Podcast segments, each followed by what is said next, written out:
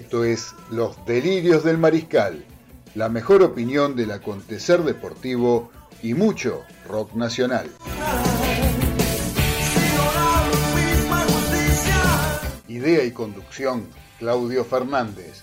Y un equipo integrado por Daniel Medina, Ezequiel Galitó, Carlos Arias y César Ceballos. Entre todos, hacemos un programa en el que nos podrán ganar, pero nunca vamos a perder.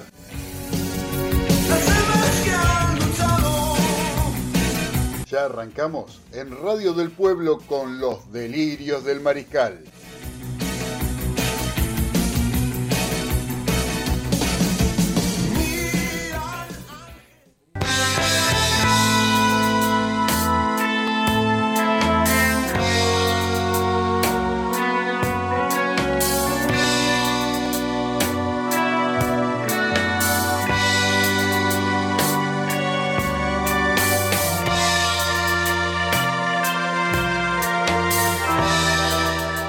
Muy pero muy buenas noches a todos los mariscales que están conectados a Radio del Pueblo, a M830 y también a través de internet por www.radiodelpueblo.com.ar. Acá estamos arrancando nuestro programa de lunes hasta las 10 de la noche. Estamos a través de esta maravillosa radio para poder compartir todo, todas las vivencias que tuvimos del fin de semana deportivo y escuchar un poquito de música, un poquito de rock argentino. Sí, acá eh, nosotros siempre compartimos con los maricales. Ya está conectado el señor Marcelo Cantoni, Diego de Golney, Gustavo González. Buenas noches, mariscales, dice Gustavito, querido.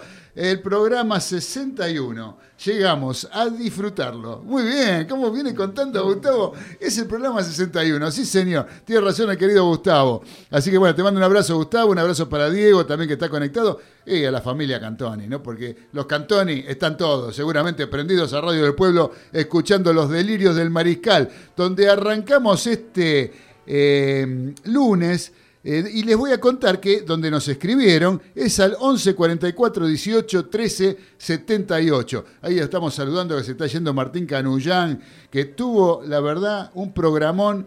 eh, con la entrevista a Beto Orlando, un legendario cantante y músico de la movida tropical, que hace eh, este programa tan bien el querido Martín, antes que nosotros, ¿sí? y deja este estudio lleno de energía y de buena onda. Por eso lo mandamos un saludo, ahí se está yendo saludo. Chao Martín, un gusto, un gusto de que eh, hayas estado precediendo nuestro programa.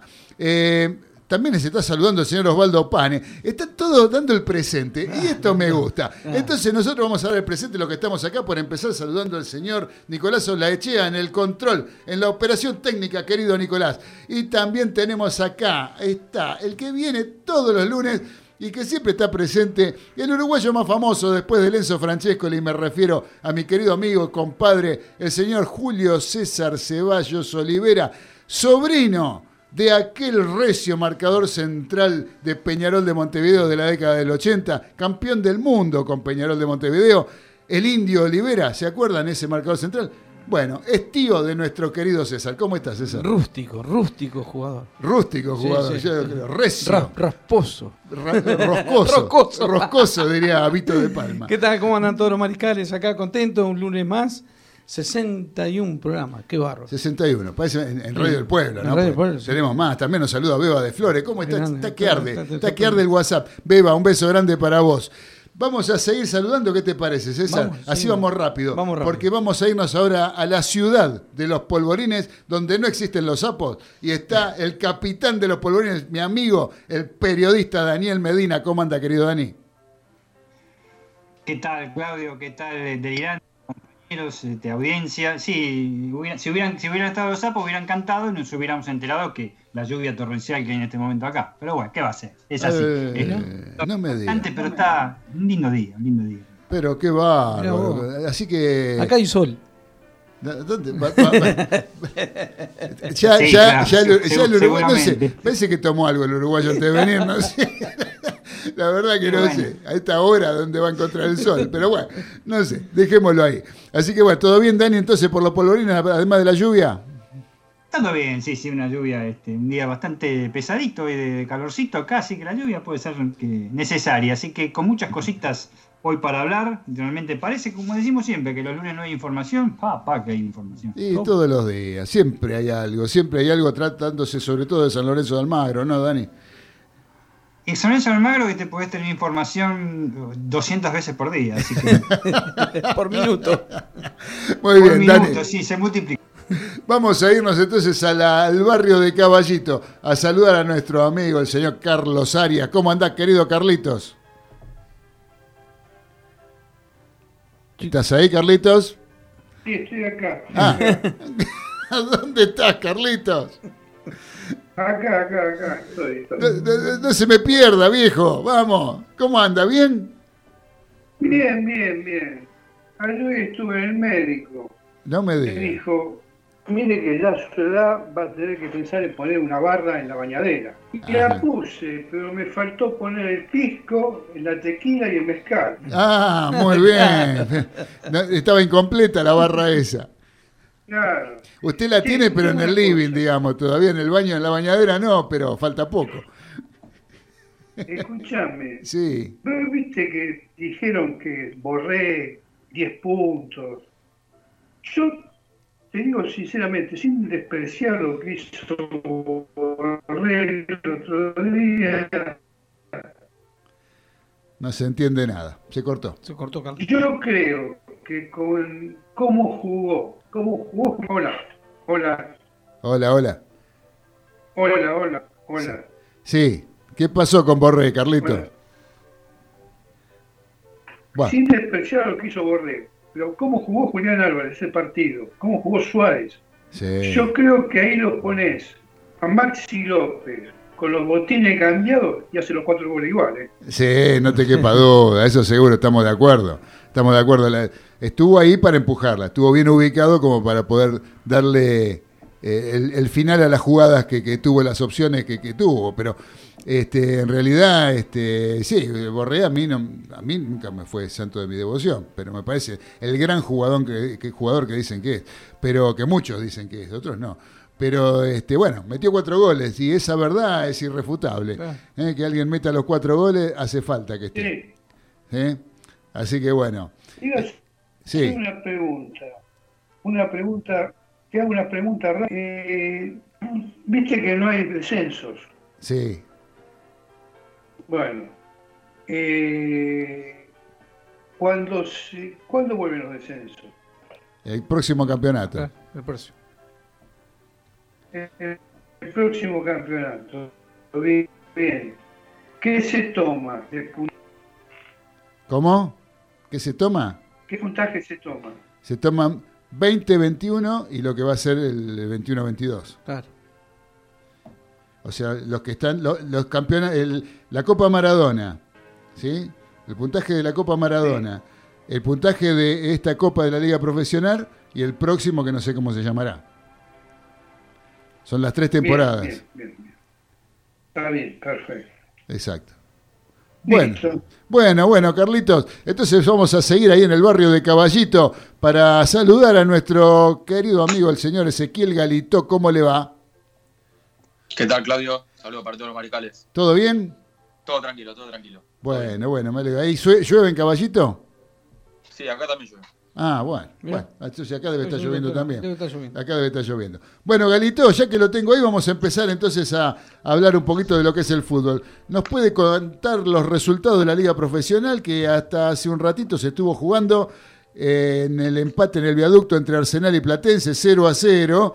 Y ahora 21 a 15, ya en unos minutos está arrancando Racing Club de Avellaneda jugando como local en el cilindro contra el bicho de la paternal, contra Argentinos Juniors.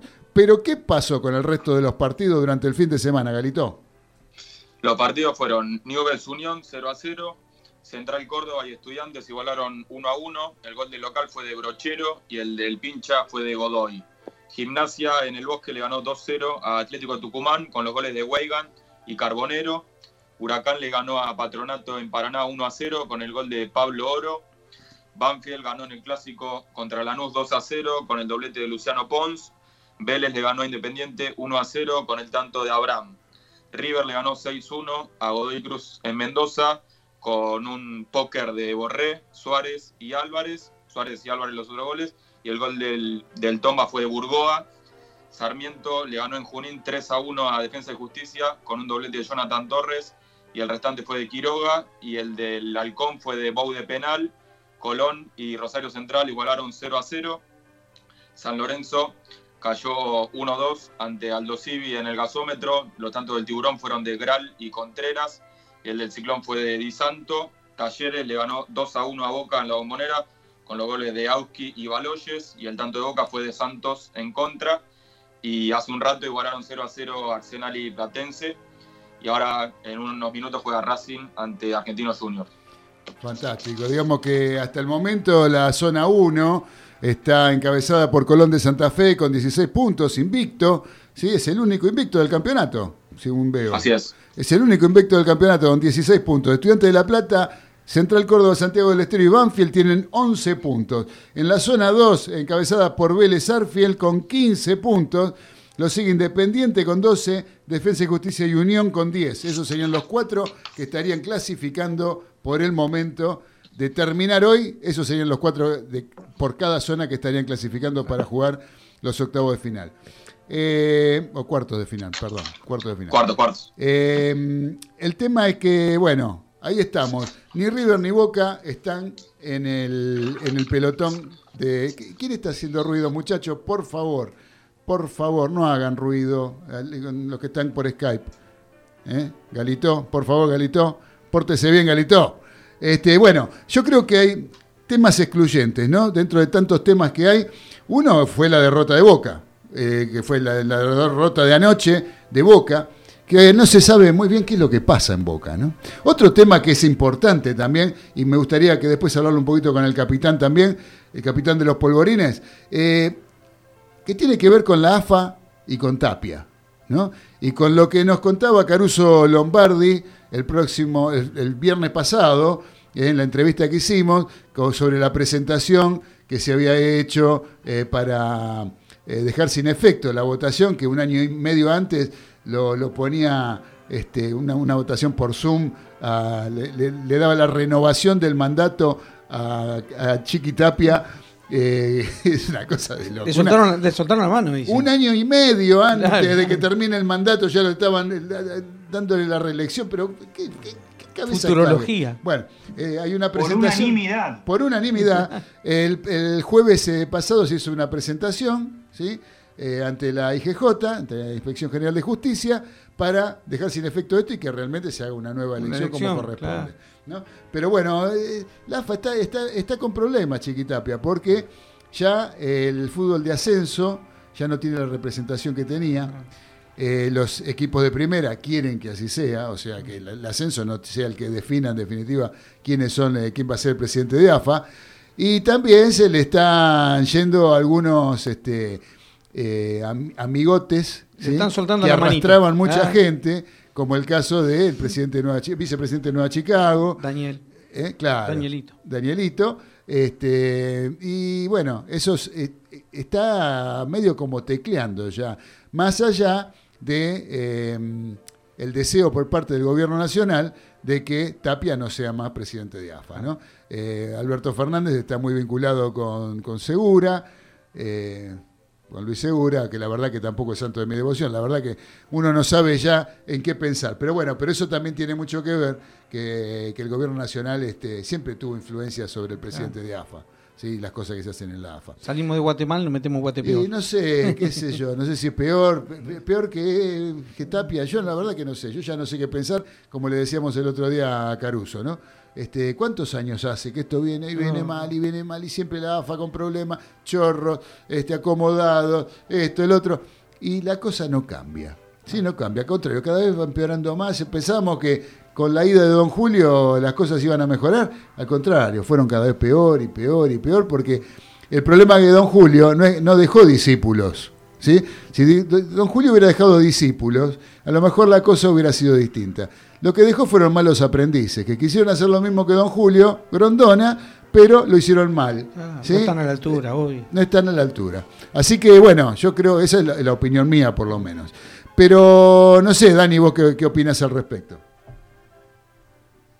Mira, este, eh, ya lo dije, lo dije recién así un poquito risueñamente y con una simple apostilla. Este, fue una, unánime, fueron este, 43 este, clubes, que, 43 presidentes de clubes que le dieron su apoyo. Este, y realmente fue algo este, aplastante, se podría decir en su momento, y hace, sí, ya un año o más de un año, es el, nuevo presidente de AFA y vitalicio. Me hace acordar un rey de la República Centroafricana, se llamaba Bocasa, ¿eh? lo que es ahora este, la República Centroafricana que se había perpetuado, Haile Selassie en Etiopía. Es increíble lo, de este muchacho Chiquitapia. Y sí, eh, lo que pasa que lo, que dicen ustedes dos ahí, chicos, el tema de Guatemala, Guate peor, cuál es peor, no hay solución en la AFA. ¿Ustedes se imaginan una AFA con segura? No, eh, sí, yo, yo la realmente, yo creo que ya, ya, imaginamos lo que fue una, ya, supimos lo que es una AFA con segura. Correcto, correcto. pero realmente, ¿quién puede venir?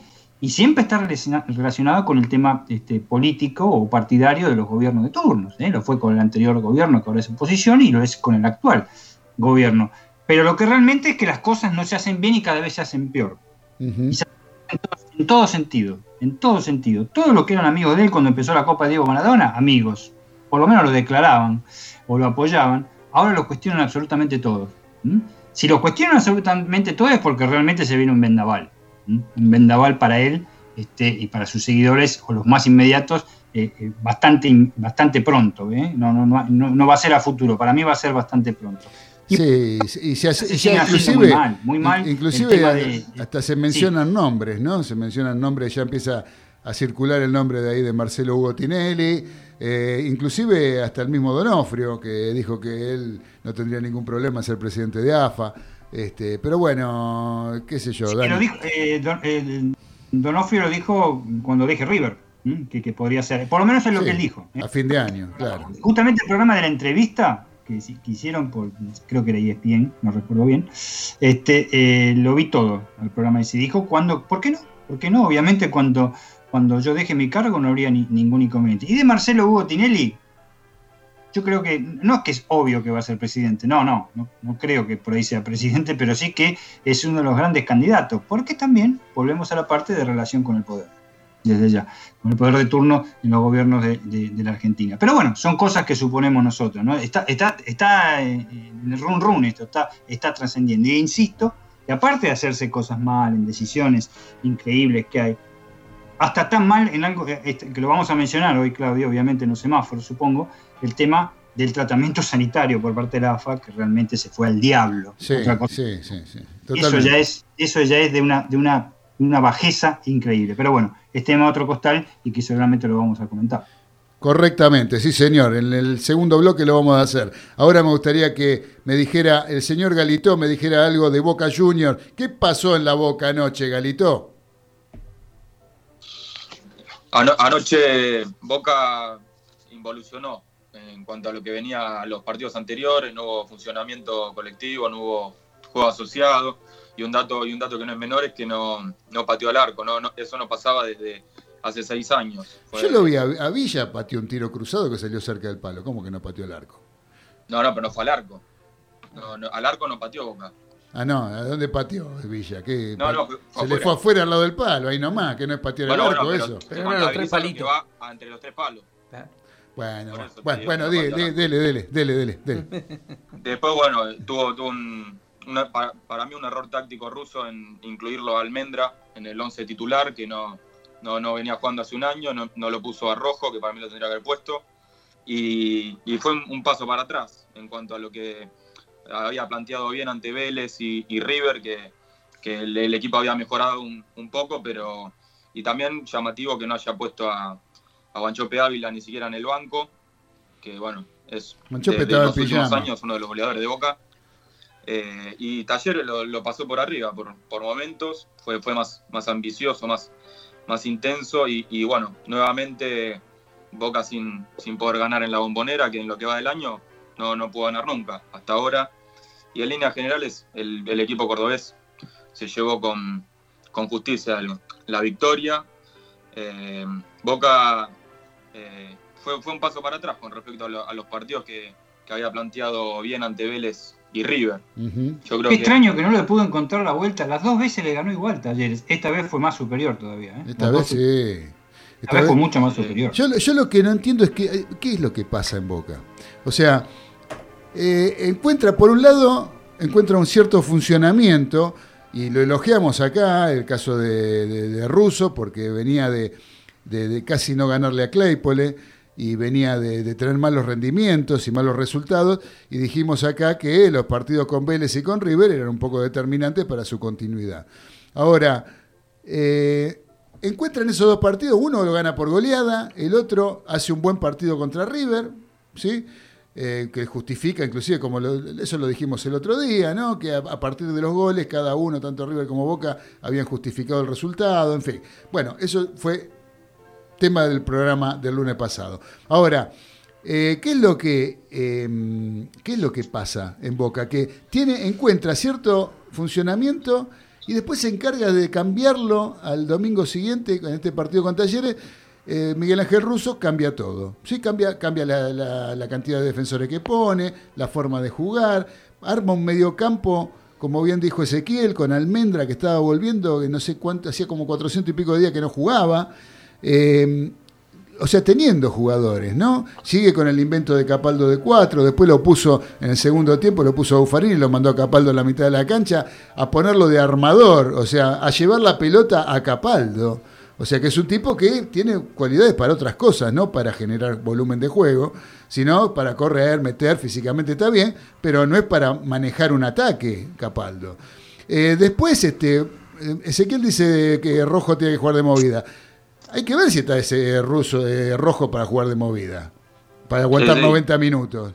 No sé si aguanta no, 90, 90 minutos. minutos no, pero bueno. Y bueno, Eh, si lo puedes la para jugar 90 no, con la minutos. línea que, que había, que había funcionado ante River.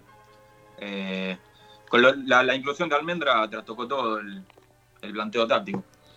Lo que pasa es que si, si un defensor, si un defensa, o sea, si una persona no está para jugar 90 minutos, eh, sobre todo una terrible, prolongada ausencia de, los campos de fútbol, ya es una cosa. Pero si un defensor no está para jugar los 90 minutos, que teóricamente es titular en los cuatro defensores, digamos, son titulares, ya es grave. Yo Rojo lo vi ayer este, durísimo. Sí. Sí, está, está, Es medio, está es medio duro. Dejémoslo ahí. Es medio duro porque es una opinión personal. Pero lo vi durísimo y, y realmente este, no, no podía agarrar a nadie como, bueno, como lo va a comentar Ezequiel, ustedes muchachos, realmente lo que pasó entre los centrales de Boca fue un espanto ayer. eh, y bueno, ni hablar del marcador de punta. El lateral izquierdo, sí. El lateral izquierdo fue un. Bueno, cosa ahí, eh, sí, Yo- César. sí, yo creo, muchachos, que ayer este, el propio Boca no contestó lo que pasa en Boca. Eh, lo que pasó entre Fabra y Izquierdos le está mostrando a, a todo el mundo afuera del vestuario lo que pasa en Boca. Eh, es, es- es un juego en equipo y el equipo no funciona porque hay problemas internos. Problemas internos que ya arrancamos nosotros hace meses, diciendo cuando se pelearon con, con la parte del Consejo de Fútbol, donde Riquelme, donde, claro, donde Riquelme se mete en, en la formación del equipo. Son cosas que han pasado en el fútbol argentino, sabemos los resultados. Lo que pasa es que el tiempo es el que va a poner todas las cosas en su lugar. Y Boca el problema más grave que tiene es el vestuario, como pasó muchas veces. Y sí, pero. Y no hay duda, ayer quedó demostrado. Bueno, no, pero pará. Podés tener problemas en el vestuario, pero cuando nos ponemos la camiseta y nos vamos a la cancha, todos vamos adentro de la cancha, tiramos todo por el mismo lado con el mismo objetivo. Claro, Una ejemplo, cosa es tener problemas eh, en el vestuario, eh, siempre hubo problemas entre Palermo y Riquelme, eh, o sea, había, mil veces hubo problema en Boca. Y pero nunca, Riquelme, pero nunca Riquelme le pegó un cachetazo a Palermo, Jamás. por ejemplo. Pero, pero bueno, pero eso va en lo, parti- en lo personal y por eso te digo Claro. que cuando entramos a la cancha, Riquelme se la daba a Palermo redonda para que Palermo sea el ¿Y goleador. quién falla cuando pasa una cosa así en un equipo de fútbol? No sé quién Y falla. el técnico también. Porque el El técnico técnico. no sabe que hay, que hay problemas internos. Está ausente de todo lo que pasa. Sí, pero el técnico tampoco. pre- pre- ¿Vos te pre- pensás que- Tenga tre- tamaña reacción. Claro, Yo creo que ahora tendría que intervenir el técnico Claro. sacándolo a Fabra del equipo. Obvio. Claro.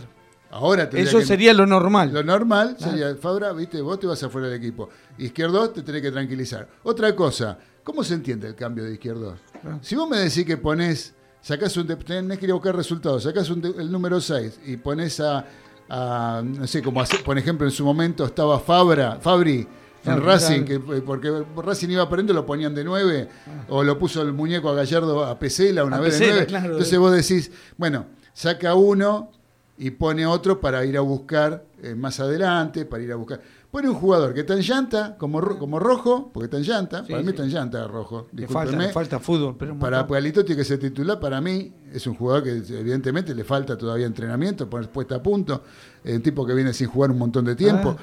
lesionado, este, en fin. Em, y cambia 6 por 6. ¿qué, buscó Russo con ese cambio? Eh, tácticamente no se entiende. Sí se entiende que quizás le están manejando, dice, este juega, este no. Yo creo que Riquelme está manejando al equipo y Russo por ahora se la está bancando. En cualquier momento pega el portazo. Posta.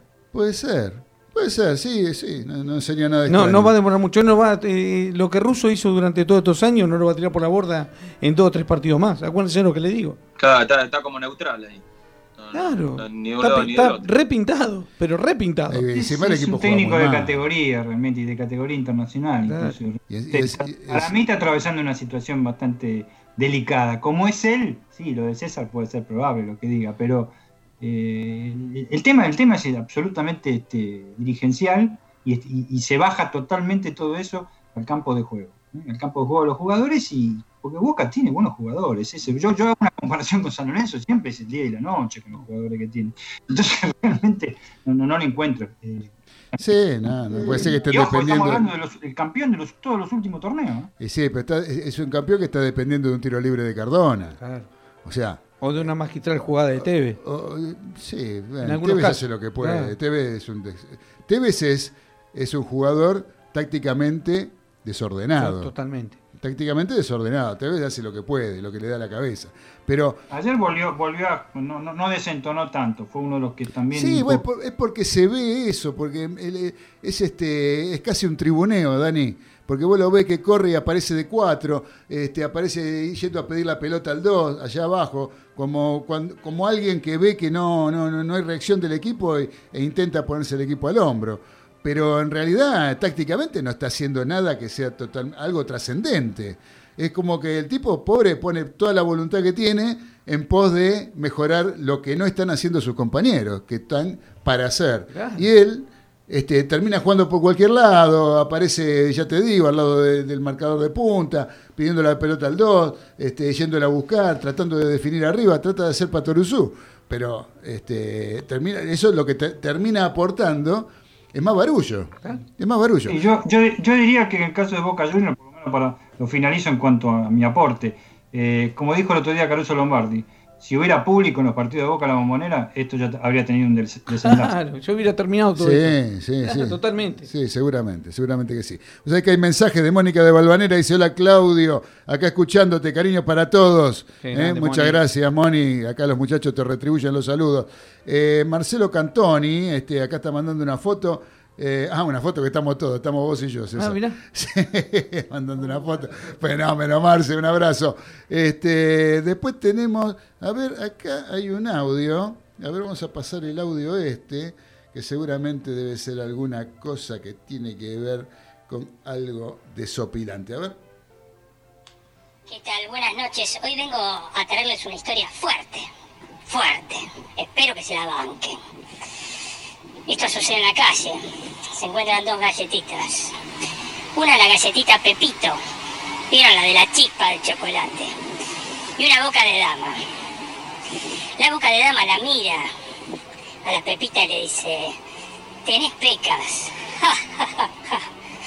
Con ese humor de galletita húmeda. Oh, bueno.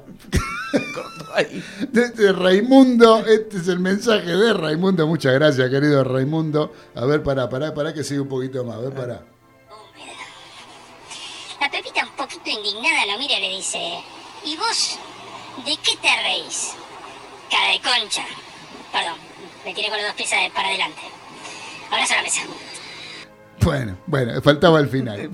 Por algo no había salido al principio. Bueno, este, muchachos, bueno, por contrapartida, cortito, antes de ir a escuchar un poquito de música, ¿qué pasó el sábado de la noche? Ya parece que fue hace mucho, ¿no? La goleada de River en Mendoza con Godoy Cruz.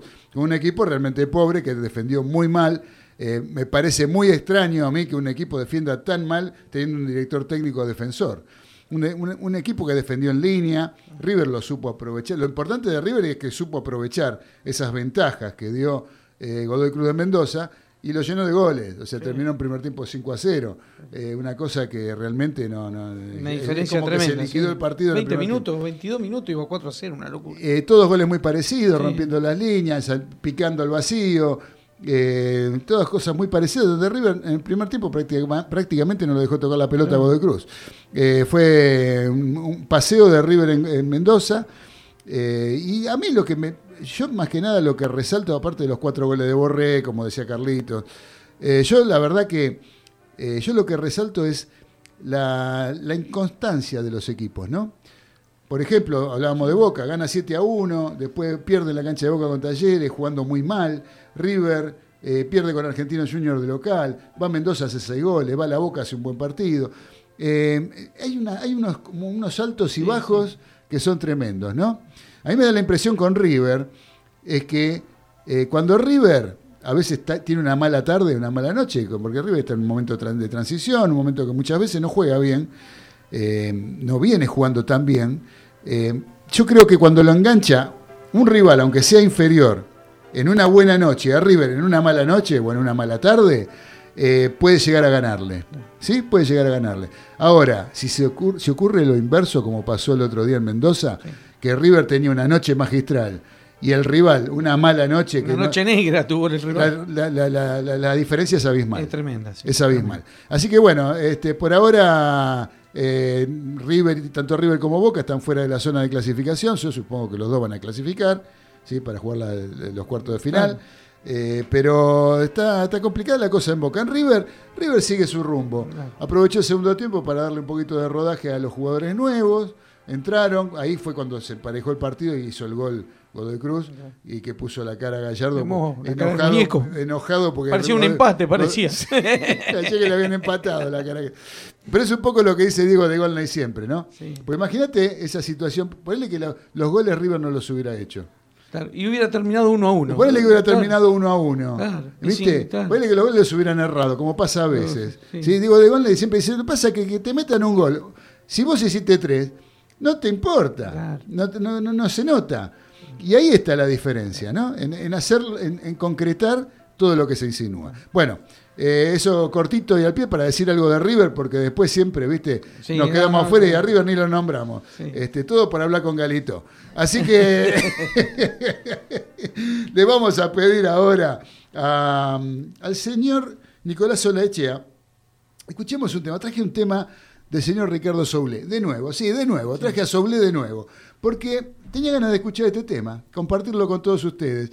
De un disco que grabó Ricardo Soule junto a los primos Rodolfo y Alejandro Prensa cuando volvió de su estadía de estar varios años viviendo en Londres, en Inglaterra, y vuelve en el año 19... O sea, primero cuando se separa Bogday en el año 74, Soule se va a instalar en Inglaterra. Vuelve en el año 77 y con los primos eh, Rodolfo y Alejandro Prensa graba un disco que se llama Vuelta a Casa. En este tema, en este disco Vuelta a Casa, hay un tema que se llama Mi Gabriel, que está dedicado a su hijo Gabriel, ¿sí? que cuenta eh, acá Ricardo Soule con una poesía tremenda, que para mí eh, expresa totalmente lo que un padre siente por su hijo o lo que, lo que puede llegar a pensar en el momento de que su hijo va creciendo. Por eso lo traje, el tema se llama Mi Gabriel y Nico nos va a poner para que lo compartamos con todos los mariscales. Dale, Nico.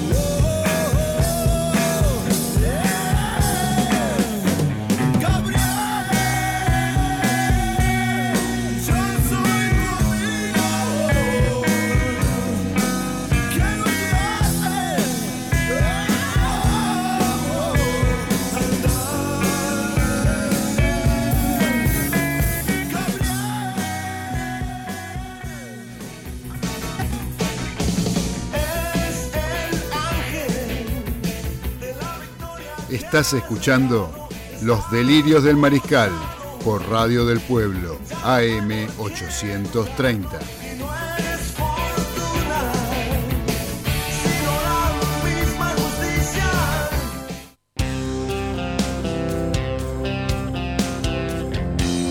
Ya arrancamos el último bloque de los delirios del mariscal de lunes. Nos vamos a las 10 de la noche y estamos acá. ¿Sabes que me, me comí un mensaje de mi, de mi amigo Marcelo Cantoni que dice: Los lunes se puso lindo con los delirios. Vamos, carajo, aguante River. Y todavía falta lo mejor, como dice nuestro gran amigo César. Qué grande. Ceballos, Ceballos. pone. Lo que pasa es que escribió mal Ceballos. Claro, no se escribe ser. así.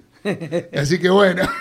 Z y B larga, Marcelito. Z y B larga, pusiste C y B corta. ¿Qué me está haciendo, oh, señor Cantoni? Ah. Está- ya está bajo los efectos etílicos. Ahí, eh, bueno, dejémoslo ahí. Este, así que bueno, muchachos, vamos a arrancar con el semáforo porque nos quedan 20 minutos, menos de 20 minutos, para 18 minutos nos quedan para, para, para poder mencionar el semáforo de los delirios del mariscal, como hacemos todos los lunes. Y vamos a arrancar con la luz verde que pone acá el capitán de los polvorines. Nos pone a River Plate, que ya algo mencionamos, pero no sé si querés agregar algo, Dani. Eh, no, ya más o menos ustedes dijeron Más todo. o- Yo siempre digo, lo mismo, cortito y al pie. Eh, ni, ni tiro libres, y muy pocas pelotas paradas. Eh, River Plate siempre termina todos sus goles en el área. Sí. Muy cerca del arco. Muy Así cerca del es. arco, así es. Así es. Con Y fórmulas acá- simples, eh, por un lado, eh, con fórmulas simples. Seguramente. Eh, Dani, acá vos pusiste un semáforo verde para el Super TC2000. Me gustaría que lo compartan acá con César a ver qué es lo que vieron y qué es lo que pueden comentar con respecto a la carrera que se corrió en Buenos Aires. Una carrera, César. una carrera típica, ¿no? ¿Quién iba a pensar que íbamos a ver esa carrera? La verdad, eh, realmente sorprendente, como, como en su momento la segunda fecha del turismo carretera dijimos que fue muy buena. Sí. Eh, esta no digo que muy buena, pero fue una buena carrera, interesante. Ahora, Dani, el secreto está en el circuito, Dani. Sí, el 9. Claro. Que, que el año pasado, el año pasado, en la temporada que terminó este año el Super Tesoro Arduzo gana en el 9 con Renault Fluence, una carrera, ¿te acordás que había llovido un poquito? Sí, La carrera fue un carrerón, después cayó porque Arduzo se escapó. Sí. Pero eh, hicieron cada maniobra. No, ahí, no. antes de entrar a, a la viborita de los Sí. mixtos, es tremendo, tremendo. Sí, la verdad que los autos de, de A3, de A4 juntos, Canapino estaba cuarto en la cuarta vuelta, después recuperó segundo, tercero, primer puesto, lo de Arduzo, lo de Pernea, no, la verdad que la carrera fue fabulosa, hermosa. Y los Santero autos... también, ¿eh? También, también, sí, siempre. tremendo, tremendo. Y Santero provoca que gane, que gane Canapino. Claro, claro, provoca él porque Sí. él buscó la cuerda y, y lo dejó libre Claro. por adentro, fue tremendo. Y claro, como si vos había tres autos en ese momento en una misma línea. la no, claro, y entraban juntos, vos decís, listo, acá terminan los tres afuera. Sí. No, hermosa, hermosa la carrera y qué lindo sería sin freno, como dice Traverso, que se quede en la cuarta vuelta sin freno. Sería, hubiera sido espectacular. Pero Ah, la sí, verdad pero que la sí. La, la tecnología se ve muy bien y ya lo charlamos con vos un par de veces este, y que la gente lo sepa. Mírenlo cuando van al autódromo municipal, como pasó en los dos últimos domingos, eh, eh, pero el último domingo, especialmente en el 9, con la bajada del tobogán, No, que no. nada. Uno, eh. Yo, yo- yo le, yo le decía acá a Claudio que yo anduve en el circuito ese con un auto particular, pero vos llegás arriba de la S escena, que se llama ahora el tobogán, eh, y cuando bajás no ves nada, o sea, le invocás a las dos curvas o derecho o te vas afuera, no, es tremendo, es hermoso. Y bueno, Y- van a, van a el 160. aditamento- El aditamento de ayer fue el piñonazo que se pegó este eh, Cingonani. Sí, sí, se pegó un, un palo tremendo de frente, que esa, esa desaceleración es la más jodida de todas.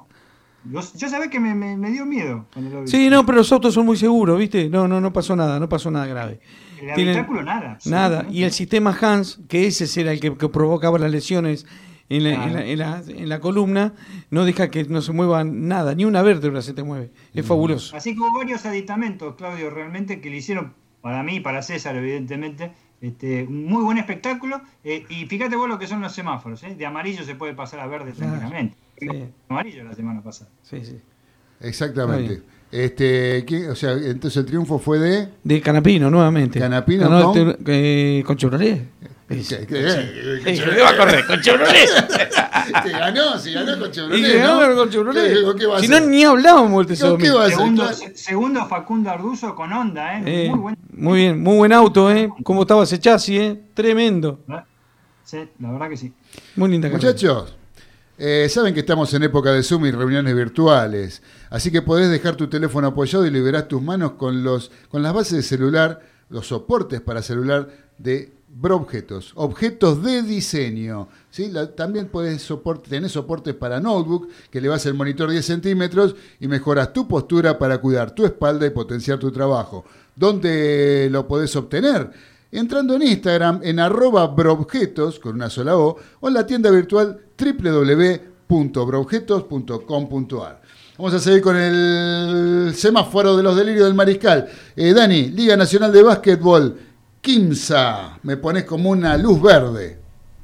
Y más que verde, se consagró campeón de la temporada regular, ¿eh? ahora clasificó directamente para los playoffs, superando a San Lorenzo 88-81 en el partido de ayer a la noche, pero demostró ser equipo, este equipo que es campeón este, de la American Champions League, ¿eh? es el mejor equipo de Sudamérica, 15 de Santiago del Estero, y que ya está clasificado. Lo mismo San Lorenzo, pero el primero y el más importante es Quinza, eh, que realmente demostró porque está ahí arriba, muy sólido, muy sólido. Un equipazo. Un equipazo. Así que bueno, eh, bueno, el Seis Naciones, vos pones el Seis Naciones Francia-Gales, que se definió al final con dos tries de Francia en tres minutos. Por lo, obviamente el especialista ahí, este, no soy yo, sos vos, pero por lo emotivo. Lo que pasa es que no lo vi el partido, Dani, te soy fue sincero. muy- fue muy- lo- del minuto eh, 75 hasta el, hasta el, perdón, 65 hasta el 73, no sé, algo así que se disputó, fueron 8 minutos muy emotivos, aunque lo arrinconó Francia-Gales, Francia con 14 hombres. Claro. Este, eh, expulsión, una expulsión tuvo y realmente fue emotivo y motivó que ahora tenga que, en esta semana, no sé si es mañana o pasado, juega con Escocia para definir el Seis Naciones, aunque se tienen que dar ciertos aspectos. El partido pendiente, que se suspendió por el COVID. Exactamente. Sí, vos sabés, yo miré el que se jugó el sábado a primera hora, a las 11 de la mañana nuestro, entre Italia y Escocia, ¿no? La paliza de Escocia a Italia. Se comió unas palizas Italia en este Seis Naciones este Yo año. no sé, para mí tendría que ser cinco naciones y medio el campeonato. Yo, no, yo lo que pienso es que tendrían que bajarlo y subir a otro para darle la posibilidad a algún otro, a Georgia, creo que Georgia está muy bien.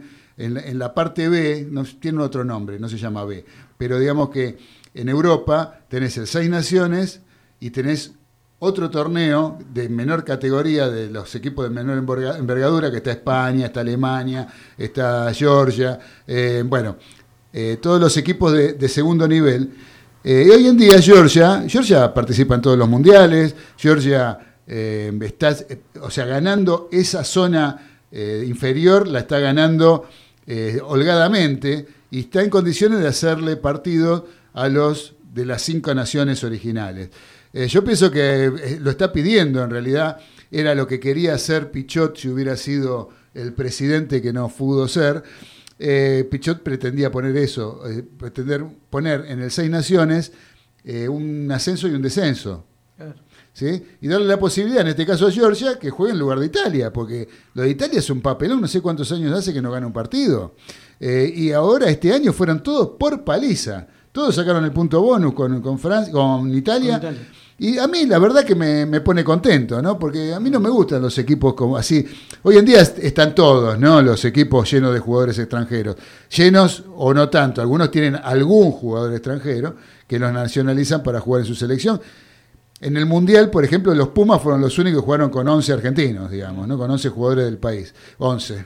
Uy, Dios mío, se me mezcla el fútbol. El fútbol. Ya la cabeza no me da para más. Bueno, con 15. Este, pero en realidad los demás equipos siempre, algunos, dos o tres jugadores Nacionalizado, contratan. claro. Italia es un equipo de mercenarios. Claro. Y eso a mí me revienta. Sinceramente, tendría que tener un límite, decir, bueno, más de dos o tres no pueden jugar, viejo. Pero Italia es una cosa, juegan argentinos, neozelandeses, sudafricanos, australianos. Eh, es una cosa que a mí me encanta que pierda Italia. Claro. Te soy sincero, me encanta que pierda Italia. Porque no, no, no, no, para mí no es justo. Vale, vale. Así, así que bueno, vamos con el señor Galito. El señor Galito le da la luz verde a Rafa Borré. Y a- Así es. y a Sebastián Mesa, el arquero de Huracán. El arquero de Huracán, que fue figura excluyente para la victoria de, de Huracán ante Patronato en lo que fue el último partido de Damonte como DT. Ajá, bien, fenómeno, merecido. Ahora, yo agrego una luz verde, que es para eh, el equipo argentino de natación, que salió campeón sudamericano después de 55 años, con una actuación increíble de Delfina Pignatielo. Pignatielo. Una no me sale nunca. Nunca pude decir bien ese Una nombre. fenómeno. Pignatielo. Pignatielo. ¿sí? Este, después de 55 años, Argentina en el Parque Brown, ahí en Villa Soldati, en el- la pileta olímpica, que está hecho en el Centro Olímpico que tiene la ciudad de Buenos Aires. Eh, el último título había sido en 1966. Mirá. Y bueno, se logró después de tantos años y la verdad que es una alegría para la natación argentina poder ser campeón sudamericano. Eh, vamos al semáforo amarillo. Eh, capitán, Diego Dabove y el huracán, huracán y Damonte me está poniendo acá. Eh, sí, por, por simplemente por las. Bueno, desde ya el equipo no encuentra el rumbo, su equipo, San Lorenzo Almagro, no encuentra el rumbo, o por lo menos lo que él eh, quiere que, eh, que sea como, como fútbol San Lorenzo Almagro. Está navegando realmente en una intrascendencia, en una nube que, no puede bajar de la nube. Y me, nuevamente, unas declaraciones de Dabove, realmente, si, lo dijo claramente, si yo considero que eh, eh, en los próximos partidos el equipo no cumple, con, no, no cumple, mejor dicho, no puedo hacer que el equipo logre lo que yo quiero hacer, lo que yo quiero pretender, pretender para el equipo, eh, obviamente que me voy a ir. Eso es lo mismo como hablar el jefe, como hablar, como hablar con tu jefe, diciéndole, si no le gusta como trabajo, ya sabe lo que tiene que hacer. Realmente esas declaraciones, este, eso, eso da una idea de lo que es San Lorenzo de Almagro en este momento. Eso Sí. es lo que opino yo como amarillo. Está muy, muy tecleando, no anaranjado quizás, porque tiene oportunidad hasta los partidos de Libertadores. de Above, ¿m? Aunque todo depende también dentro de 72 horas qué pasa con Defensa y Justicia. por la Y- Copa y uno ve el plantel de San Lorenzo como lo mismo ves el plantel de Boca. ¿no? Y ves el plantel de San Lorenzo, no tiene malos jugadores San Lorenzo de Almagro. A mí me parece, no sé, ahora lo que pasa es que hay, hay cuestiones que, que tienen que ver con las líneas de juego, ¿no? Pasa en Boca y creo que pasa en San Lorenzo también. Uno se sienta a ver esos partidos y uno no sabe a qué juega Boca o no sabe a qué juega San Lorenzo. Claro, no tiene una identidad. No tiene una Ah, identidad. totalmente. como puede tenerla así, por ejemplo, Falcioni con Independiente. Ah. Podrá perder, podrá ganar, pero uno sabe a qué juega el equipo. Te podrá Ah. gustar o no te podrá gustar. Eso es tema aparte. Pero vos lo ves como Pero lo ves y vos decís, eso no tiene rumbo. Independiente no juega esto. Claro, pero San Lorenzo no tiene rumbo, como bien vos decís. San Lorenzo es un equipo igual que Boca. Uno lo ve y no sabe a qué juega. Por eso yo en un principio decía de Boca de que parecía como que había encontrado cierta, cierto rumbo por dónde jugar y de, de golpe y porrazo lo cambia. En San Lorenzo eh, uno lo mira y no, no, no, no, no sabe bien a qué juega. Y y vamos, vamos a ir un poquito más. Extraña por el técnico que tiene hoy San Lorenzo. Sí. ¿Entendés? Porque tiene un técnico que en Argentino Junior vos le veías un, un que jugaba al fútbol, quería jugar, Sí. eh, jugaba. Pero es rarísimo lo que pasa en San Lorenzo, muy raro. Exactamente. Vos sabés que nos está escribiendo acá, dicen homenaje al gran Amadeo que inventó el puesto de arquero a un año de su partido. Y Godoy Cruz, no sé si es la vara, dio muchas ventajas y se nota la preparación física de River que es muy superior. Abrazo mariscales, Fernando de Santelmo. Grande, Fenómeno, Fernando de Santelmo siempre manda su opinión. Sí, eh, porque lo habrá visto, lo habrá escuchado los jugadores de River. La, la- la camiseta River tenía una insignia especial Sí, con el año de- sí, por el año de- del fallecimiento, de, fallecimiento Amadeo. Sí, gracias, querido Fernando. Eh, Dani, así que bueno, yo pienso que lo más grave de todo en San Lorenzo pasa por ahí. No en el plantel en sí, sino La falta de fútbol. en la falta de, eh, la falta de rumbo, De de decir. ¿a qué juega San Lorenzo? ¿no? Es- a mí me da esa impresión. Lo que ocurre es que también en los últimos tres o cuatro técnicos que ha pasado, tres técnicos, hay uno que no quiero ni nombrar, este, realmente no, no, no me gusta nombrarlo, ni a la gente de San Lorenzo tampoco, pero el rumbo se mantiene en estos últimos tres técnicos, sí o sí, igual, ¿eh? con distintas variantes de cómo encaran los tipos de juego, Ah, pero sí, sí, sí. Sí, más o verdad. menos, como decís, son buenos jugadores, pero no hay caso. ¿eh? No hay caso, no hay caso. Así que bueno, eh, Galito, eh, un semáforo amarillo para la inclusión de Gregorio Tanco en Banfield. Este es un tema para hablarlo largo, no para hablarlo en un minuto. Pero bueno. Así es. eh, Pero, pero bueno, fue, fue polémico la inclusión de, de Tanco que, que había sido expulsado ante San Lorenzo en la reserva. Y bueno, Sí. lo, pu- lo pusieron en el partido ante Lanús, pero igual yo creo que, que va- van a ratificar el, el triunfo de Banfield. No, no creo que le den los puntos a Lanús. ¿En qué se basa usted para decir eso? Yo lo que estuve leyendo es que el Comet, este si- sistema de, de gestión de competiciones, le da, le da la derecha a Banfield, que Ajá. estaba habilitado para jugar. Bien, muy bien, muy bien. Eso es lo que yo tengo entendido también. Y yo no creo que Banfield se mande la se haya se la haya jugado por poner un pibe 10 minutos, un pibe que no es que me decís que lo pusiste a... Sí, metió cuatro goles. eh, o es claro, un goleador, claro. un pibe o, o un jugador importante. Es un chico que está empezando y lo pusieron 10 minutos. Jugársela, me parece, por ese. No sé, bah, qué sé yo, no me entra en la cabeza que la gente de Banfield se pueda Se comer semejante claro, balurdo. semejante me error, parece claro. que, no sé, qué sé yo. Este, y bueno, y, y la verdad que lo de Lanús a mí me parece, o sea, de, cuarta. Lo lo este, o sea, Lanús es tener el capitán que tiene dentro de la cancha, como Lautaro Acosta, que es una cosa insoportable ese pibe. Es una cosa llorón, gritón, se la pasa yo hablándole al referee. Parece, parece este, bien, este, eh, parece el mellizo, de- de- el, el hermano del mellizo Barros Esqueloto. Es verdad. ¿Sí? O de Gago. Sí. No sé. Esa cosa llorón y lloran y lloran y lloran y lloran y se la pasa y el entrenador también y se la pasa hablando con el referee. Muchachos, déjense de embromar. Y, el- y, el- y bueno, y el presidente También que acompaña. deja, claro. deja, deja que desear este eh, Nicolás Russo realmente una persona a mí, de- a mí a mí no me cae nada bien y es uno de los que se nombra como presidente de AFI. de Totalmente de acuerdo con vos. Así Totalmente que bueno, este, no me extrañaría que hicieran una cosa así. Eh, pero bueno, vamos a, después lo seguimos en todo caso, seguimos un poquito el viernes, de acuerdo a lo que vaya pasando en la semana, con el tema de Lanús y Banfield y la solicitud de los puntos por parte de Granate. Eh, vamos al semáforo rojo, Oh, porque ya nos quedan, ya nos vamos, Vamos. tenemos que nombrarlo. Eh, hay un tema que es importante. ¿Te parece, Dani, que lo hablemos bien el viernes con un poquito más de tiempo? El tema de que vos ponés acá como semáforo rojo, el tema sanitario en la AFA, y un poco eh, hilvanarlo con lo que tiene que ver con la cantidad de gente que está concurriendo a los estadios.